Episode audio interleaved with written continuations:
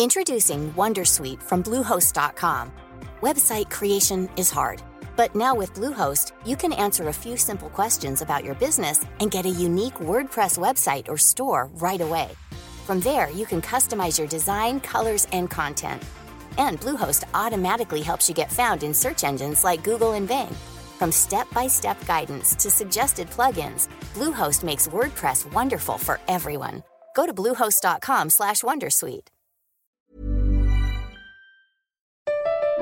Comment contribuer à un monde de demain plus durable La saison 2 du podcast Créateur d'impact va chercher les réponses en immersion au plus près des bénévoles, dirigeants d'associations ou bénéficiaires. Des histoires inspirantes et émouvantes sur les motivations de ces aventuriers de l'humain qui s'engagent dans la construction de la société de demain. Generali, sponsor de votre épisode La Story, vous propose de découvrir Créateur d'impact, le podcast disponible sur toutes les plateformes d'écoute.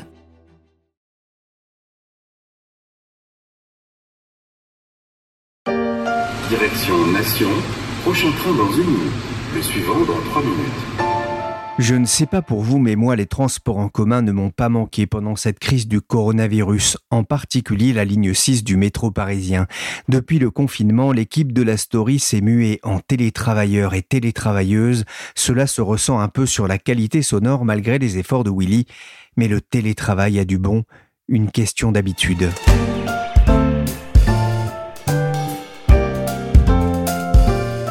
Je suis Pierrick Fay, vous écoutez La Story, le podcast d'actualité des échos, et je vous dis, télétravailleurs, télétravailleuses, le travail à la maison, c'est l'avenir, du moins pour ceux qui le peuvent. Je suis un homme à la recherche d'une vie riche et optimisée. Intelligence, efficacité, moi je veux télétravailler. Une vie riche et optimisée par le télétravail, c'est la reprise entraînante de JC Frog, une chanson datant de 2012 en 8 avant le coronavirus. C'est vrai que du jour au lendemain, de nombreux salariés se sont retrouvés à devoir travailler de chez eux, sans forcément le vouloir et sans avoir le confort du bureau. Ma chaise peut en témoigner. Selon les chiffres de la DARES, organisme dépendant du ministère du Travail, en 2017, seulement 3% des salariés pratiquaient le travail à la maison au moins une fois par semaine. Un chiffre qui grimpait à 7% en tenant compte des occasionnels du télétravail, soit environ 1 800 000 personnes, pas vraiment la cohue. Mais pendant le confinement, le télétravail a fait des adeptes et pourrait enfin s'installer dans la durée. C'est ce que m'a expliqué Guillaume de Calignon, journaliste aux échos. On ne pensait pas que c'était possible et pourtant beaucoup d'entre nous l'ont fait. De nombreuses entreprises ont continué à fonctionner pendant le confinement alors que la plupart de leurs salariés étaient en télétravail. Incroyable. On ne pensait pas vraiment qu'on allait y arriver. Puis finalement, on s'est tous mis aux téléconférences, aux visioconférences de Zoom, de Teams et autres, WhatsApp. Maintenant, selon un sondage OpinionWay, 40% des actifs souhaiteraient aujourd'hui télétravailler. Donc l'expérience du télétravail pendant le confinement a été vécue de façon très majoritairement positive, puisqu'on a 80% des actifs qui en ont fait l'expérience, qui aimeraient continuer à exercer leur travail depuis chez eux, au moins en partie. Alors, ce constat, il n'est évidemment pas valable pour tout le monde, puisqu'en fait, en France, il y a environ 8 millions de salariés qui peuvent télétravailler depuis chez eux, alors que le pays compte quand même 27 millions de salariés. Donc, on est à un peu moins d'un quart de tous les salariés qui peuvent euh, télétravailler. Pour de nombreuses entreprises, c'est devenu la règle, y compris dans l'industrie? Alors, c'est quand même un peu difficile de dire aujourd'hui que le télétravail est devenu la règle. Disons que c'est plutôt la règle en période de confinement parce que les entreprises n'ont pas le choix. Donc, dans cette période d'entre-deux, comme on est euh, aujourd'hui, le télétravail est encore largement utilisé par les cadres, mais on voit quand même bien que petit à petit, il va redevenir finalement l'exception. Les salariés qu'ils voudront pourront probablement continuer à travailler depuis chez eux un, deux ou trois jours par semaine. Les entreprises vont être probablement plus compréhensives qu'avant vis-à-vis de ce mode de travail. Et en fait, c'est aussi ça qui a changé pendant le confinement. Le management, les cadres des entreprises, qui étaient auparavant réticents à ce que leurs équipes télétravaillent. Pourquoi? Parce qu'elles ce management n'avait pas de contrôle sur le travail de leurs équipes, eh ben, ces gens ont changé d'avis, car l'expérience du confinement a été concluante. Alors il se trouve que certains groupes industriels, comme PSA par exemple, sont en train de faire du télétravail la norme. Par exemple, donc chez le constructeur automobile, PSA, la présence sur site ne serait plus que d'une journée à une journée et demie par semaine en moyenne pour les salariés du constructeur qui ne sont pas dans les usines. C'est-à-dire, on parle principalement des cadres dans les services commerciaux, la recherche et développement, la conception, les services administratifs et financiers. Mais il se trouve que les syndicats sont quand même très circonspects vis-à-vis d'un télétravail qui touche la majorité de la population de cadres aujourd'hui. Donc, hors confinement, il y a vraiment des gens qui bossent de chez eux. Mais enfin, c'est des super-héros. Il faut aussi leur rendre un hommage national. Donc, ils ont leur bureau dans la maison et ils restent concentrés. Oh, incroyable. Sans ouvrir le frigo tous les quarts d'heure. Magnifique. En réponse à l'humoriste belge Guillaume, pas sûr quand même qu'on leur donne une médaille. Mais Guillaume de Calignon, malgré tout, les syndicats et le patronat discutent déjà de la place à accorder au télétravail? Oui, parce qu'en fait, c'est vraiment pas facile. Il y a quand même un curseur. Il faut savoir où mettre le curseur. J'ai envie de dire, point trop d'infos. Le, le télétravail pose aussi beaucoup de problèmes à l'entreprise. D'abord, le télétravail a fonctionné pendant le confinement parce que chacun d'entre nous connaît relativement bien ses collègues. Vous êtes en confiance, vous savez à peu près comment est-ce qu'ils vont réagir. Si l'expérience durait plusieurs mois, voire plusieurs années, et que l'état change autour de vous, qui peut dire ce que ça donnerait, le télétravail? Ensuite, il y a la perte d'intelligence collective. Voir ses collègues, discuter avec eux à la machine à café, échanger des idées, des informations, c'est quand même beaucoup plus simple quand on se voit plutôt que de le faire par mail, SMS ou visioconférence. La technologie, elle n'abolit pas complètement la distance entre les salariés. Et alors, le risque pour l'entreprise, c'est de perdre une partie de l'efficacité à terme qui provient de l'échange et du dialogue entre ses salariés. C'est quelque chose qu'il est excessivement difficile de calculer avec précision. Mais posons-nous une question. Pourquoi est-ce qu'aujourd'hui la Silicon Valley existe? Alors qu'on pourrait penser que dans la technologie, les gens pourraient travailler à l'autre bout du monde et il n'y aurait pas de problème. Pourquoi est-ce que des centaines de milliers, voire des millions de salariés, d'ingénieurs, de développeurs se sont installés à la Silicon Valley et la Silicon Valley continue à vivre et plutôt bien Parce que les gens ont besoin de se voir pour échanger. Parce que vous devez pouvoir voir le développeur, de l'éditeur de logiciels qui est en face de chez vous. Si vous pouvez boire une bière avec lui ou, un coca, eh ben c'est mieux. Et c'est pour ça que ce genre d'endroit continue à exister. Alors ensuite, il y a le risque pour les individus. Le télétravail exige encore plus qu'avant un management de qualité.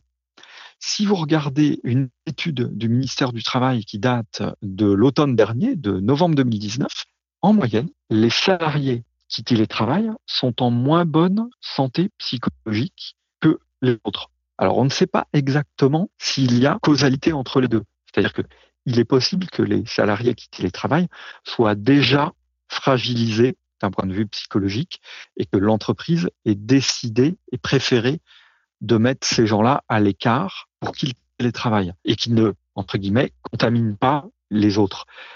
Mais une chose est sûre, c'est que quand même le risque de solitude, on va dire d'anomie, est quand même multiplié quand vous télétravaillez. Et le dernier risque, alors là, c'est plutôt un risque, on va dire, pour la société, c'est le, risque d'inégalité. C'est-à-dire que finalement, il y a une société à deux vitesses. Les gens qui bossent parce que euh, ils sont obligés d'avoir une présence au travail, que ce soit euh, des vendeurs, dans les magasins, dans les usines, et donc euh, que finalement ces deux populations-là ne se croisent plus, que les cadres continuent à travailler dans leur bel appartement ou leur belle villa en banlieue parisienne, et que les autres eh ben, soient obligés d'avoir des heures de métro, de transport en commun, de voitures et doivent se rendre sur place et que ces deux populations ne se croisent plus. Et avouez qu'on est quand même dans une société qui est de plus en plus individualisée. Donc il faut peut-être faire attention à ne pas fracturer encore plus nos sociétés. Guillaume, 83% des Français qui ont télétravaillé ont apprécié l'exercice. C'est quand même un plébiscite. Pourquoi ça leur a plu? Alors, il y a une euh, philosophe qui s'appelle euh, Julia de Funès qui a expliqué de façon assez convaincante, à mon avis, que par exemple aujourd'hui, évidemment, il y a toujours le temps de trajet pour rejoindre son lieu de travail. C'est un temps qui est de plus en plus important depuis les années 60 parce que le prix de l'immobilier a tendance à augmenter. Donc, vous êtes obligé de vous loger plutôt de plus en plus loin de votre travail. Mais alors cette philosophe, elle dit, par exemple, il faut qu'on se rende compte que quand on travaille dans un open space, nous jouons toujours un rôle qui est euh, celui de l'image que nous voulons donner de nous et qu'en fait, se contraindre à jouer ce rôle en permanence, eh ben, c'est fatigant. Et c'est probablement pas faux que dans un open space, comme il y en a beaucoup aujourd'hui en France et dans tous les pays développés, vous êtes obligé de vous habiller euh, d'une certaine façon, les collègues vous regardent, vous parlent, et donc vous êtes sous une pression sociale, voire un contrôle social qui est bien plus fort que quand vous étiez dans un bureau seul, et évidemment qui est bien plus fort que quand vous êtes chez vous devant un écran. Donc je pense que les salariés qui découvrent que cette pression existe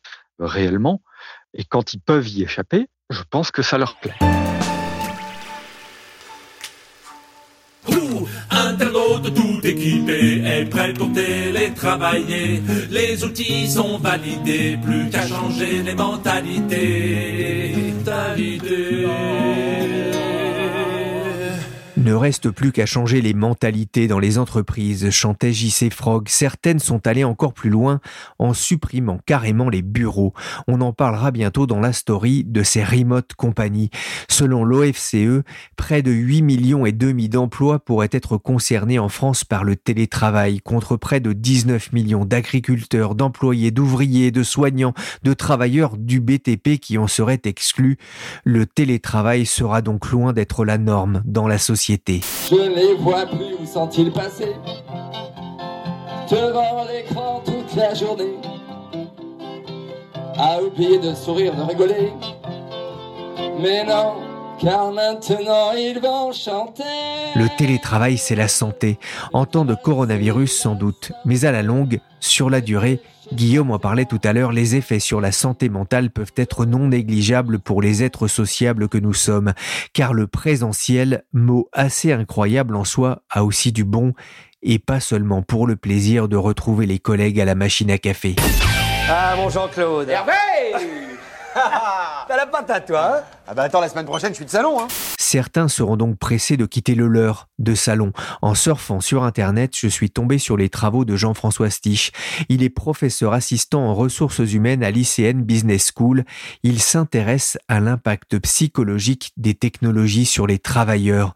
On a parlé des avantages du télétravail en termes de productivité pour l'entreprise, de diminution de l'empreinte carbone, voire du nombre de mètres carrés alloués. Et du point de vue du salarié, on retient la qualité de vie, la confiance en soi, le gain de responsabilité. Selon Philippe Planterose, sociologue du travail, il réduit aussi les divorces et l'absentéisme.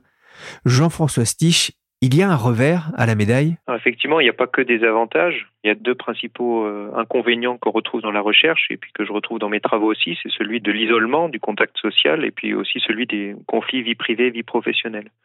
Mais je reviens quand même sur un point, c'est que le télétravail que nous vivons en ce moment est quand même très différent du télétravail euh, habituel. Là, c'est exacerbé. Hein. Voilà, effectivement. Je dirais qu'en général, le télétravail est quand même euh, un mode de travail qui est choisi, qui est à l'initiative des salariés.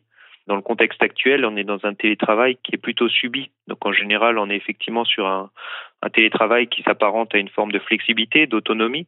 Donc c'est-à-dire que les gens vont avoir tendance à le désirer. Plus il y en a, mieux c'est. Mais là, aujourd'hui, on voit effectivement des situations où des salariés trouvent qu'il y en a trop. Et ça, c'est quelque chose d'assez inédit, je pense. Vous parlez dans vos travaux d'un phénomène d'emprisonnement chez soi Alors effectivement, j'ai pu le constater dans un des projets de recherche que j'ai initié il y a six ans auprès de Web Robinson. C'est Gauthier Tout le Monde qui est parti 40 jours sur une île déserte pour euh, y faire du télétravail en mode survie. Et il s'est passé des choses euh, très intéressantes sur cette île déserte. On avait suivi cette expédition dans ce projet de recherche. Effectivement, le lieu de vie avait tendance à devenir euh, identique au lieu de travail et inversement. Et puis, effectivement, si on veut s'échapper ensuite de son lieu de travail, euh, on peut pas vraiment. Dans le cas de Gauthier, il était emprisonné sur son île déserte. Il pouvait pas s'enfuir. Et donc, on a un phénomène euh, qui existait déjà comme ça dans le télétravail avant, et puis même dans le travail en général.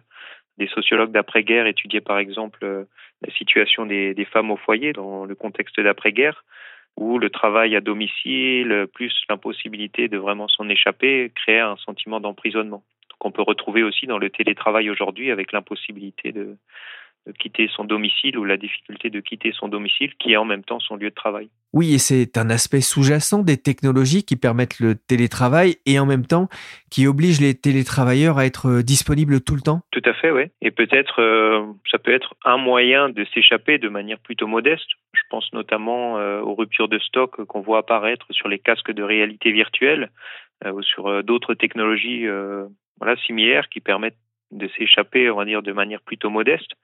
Dans le cas du Web Robinson, donc de Gauthier Tout le Monde sur son île déserte, il s'échappait plutôt euh, via la contemplation de la nature, de la lecture, l'introspection. Donc c'est aussi une manière, cette euh, recherche de la solitude, de pouvoir s'échapper sans vraiment euh, pouvoir s'échapper physiquement. C'est vrai que pour la contemplation dans le salon, c'est un peu plus compliqué, surtout en raison des appels téléphoniques incessants et intrusifs des sociétés de télémarketing.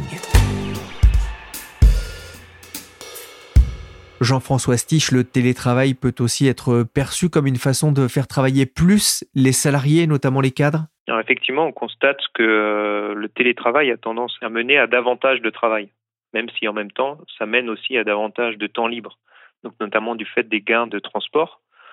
C'est, je dirais, un des paradoxes du télétravail, c'est qu'il donne beaucoup de responsabilités euh, aux salariés. Donc effectivement, le salarié est maintenant responsable aussi de l'organisation de son temps de travail, de sa propre déconnexion, de gérer son propre équilibre vie privée vie professionnelle. Donc ce sont des choses qui étaient quand même plus faciles à gérer avec des heures du bureau traditionnelles en se déplaçant dans un bureau. Donc là, maintenant que le salarié en a la charge, dans le contexte du télétravail, c'est une nouvelle responsabilité qu'il faut apprendre effectivement à, à gérer. Est-ce qu'on peut parler parfois d'une souffrance liée au télétravail? Alors, Aujourd'hui, oui, je pense, dans la situation actuelle, parce que comme je le disais avant, euh, pour beaucoup de personnes, ce télétravail est subi. Pour reprendre l'exemple euh, de Gauthier Tout le Monde, il dit lui-même qu'il est Robinson volontaire. Il est Robinson Crusoe euh, qui a choisi de s'isoler sur cette île déserte, alors que je pense que les télétravailleurs d'aujourd'hui sont plutôt des naufragés pour beaucoup. Donc ils se sont retrouvés contraints à faire du télétravail qu'ils n'auraient peut-être pas choisi dans des circonstances normales. Donc effectivement, ça peut être davantage source de souffrance encore aujourd'hui que dans des situations normales où le télétravail est plutôt choisi. Mais en tout cas, pas sur deux mois consécutifs, effectivement, entre deux mois consécutifs et une fois par semaine, effectivement, ce n'est pas tout à fait la même chose. On a pu aussi constater des difficultés durant le confinement, mais cette fois-ci pour euh, les encadrants qui pouvaient parfois avoir l'impression de se sentir inutiles. Alors je pense qu'effectivement, il y a peut-être des, conflits ou des tensions internes qui peuvent se créer, notamment en termes d'identité. Vous évoquez les managers, le travail de manager, quand même un travail de terrain. En se retrouvant manager en télétravail, on peut se sentir effectivement euh, atteint dans son identité en tant que manager. Mais d'autres professions peuvent être effectivement dans ce cas, par exemple euh, les enseignants qui prennent plaisir à enseigner, ça fait partie de leur identité, mais maintenant enseigner en télétravail, est-ce vraiment la même chose? Trouvent-ils toujours du plaisir à enseigner euh, ou à manager euh, ou à faire telle autre profession dans des circonstances qui sont complètement différentes? Donc je peux comprendre effectivement que ça crée des appréhensions, euh, des remises en question sur ses choix de carrière, sur son identité en tant que professionnel. Alors certains se demandent aussi si à long terme, bah, l'entreprise sans bureau ne va pas se transformer en, entreprise sans salarié. Est-ce que c'est un risque? Alors, on a effectivement des, questionnements qu'on peut comprendre aussi sur euh, le bon usage des mètres carrés de bureau dans des circonstances où les personnes sont de plus en plus en télétravail. Ça, effectivement, c'est difficile à dire. En tout cas, je regarde avec intérêt les initiatives qui se font en ce moment. Donc, par exemple, du côté de Facebook, de Twitter ou d'autres entreprises qui euh, manifestent leur intérêt à proposer de plus en plus de télétravail, y compris du télétravail à temps plein. Ça, c'est quelque chose pour moi qui peut euh, effectivement faire changer les choses à long terme. Ce changement de paradigme de la part des dirigeants d'entreprise, peut-être, pourquoi pas plus de télétravail. Donc on pourrait effectivement se diriger dans cette direction. On ne pourra plus imaginer, Jean-François Stich, une organisation sans télétravail dans l'entreprise? Je pense que c'est difficile effectivement. Du moins si je compare avec des, expérimentations similaires pour les usages des outils de communication. Beaucoup de personnes étaient peut-être euh, appréhensives à l'idée d'implémenter le télétravail, mais sans forcément pouvoir expliquer leurs attitudes. Et donc là, le fait d'avoir fait cette expérience à grande échelle, ça peut effectivement faire changer les mentalités sur le long terme. Donc, je prends pour exemple euh, la journée sans email ou la semaine sans email, voilà, qui est une expérimentation qui vise à empêcher les salariés de communiquer par email pendant une journée, par exemple. Alors, beaucoup de gens se disent avant, c'est pas possible, on va jamais réussir. Et en le faisant, ils se rendent compte que c'est possible et puis ça a même certains avantages. Et donc, ce qu'on voit ensuite, c'est que même une fois que cette journée ou cette semaine est terminée, les comportements ont tendance à changer quand même sur le long terme. Les gens changent peut-être leurs habitudes, envoient euh, peut-être moins d'emails par rapport à se déplacer de leur bureau. Donc, il peut y avoir des changements de comportement sur les longs termes du fait de cet électrochoc. Merci Jean-François Stich, enseignant-chercheur en ressources humaines à l'Université de Lorraine, et merci Guillaume de Calignon. On se retrouve dans quelques jours pour poursuivre cette story sur le télétravail et notamment sur ces entreprises qui sont passées au 0% de présentiel. La story s'est terminée pour aujourd'hui. L'émission a été réalisée par Willy Gann, chargé de production et d'édition Michel Varnet. Avec eux, le présentiel, c'est vraiment sympa. C'est là ou t'es pas là? T'es pas là? Bah, Où t'es que t'es? Où c'est que t'es? T'es pas là? T'es pas là? Où c'est que t'es? Ah, t'es là Vous pouvez nous retrouver sur toutes les plateformes de téléchargement et de streaming. Comme ça, vous pouvez nous écouter au bureau, à la maison, en voiture, dans le bus ou le métro. N'hésitez pas à vous abonner et à partager nos émissions. Pour l'information en temps réel, c'est sur leséchos.fr.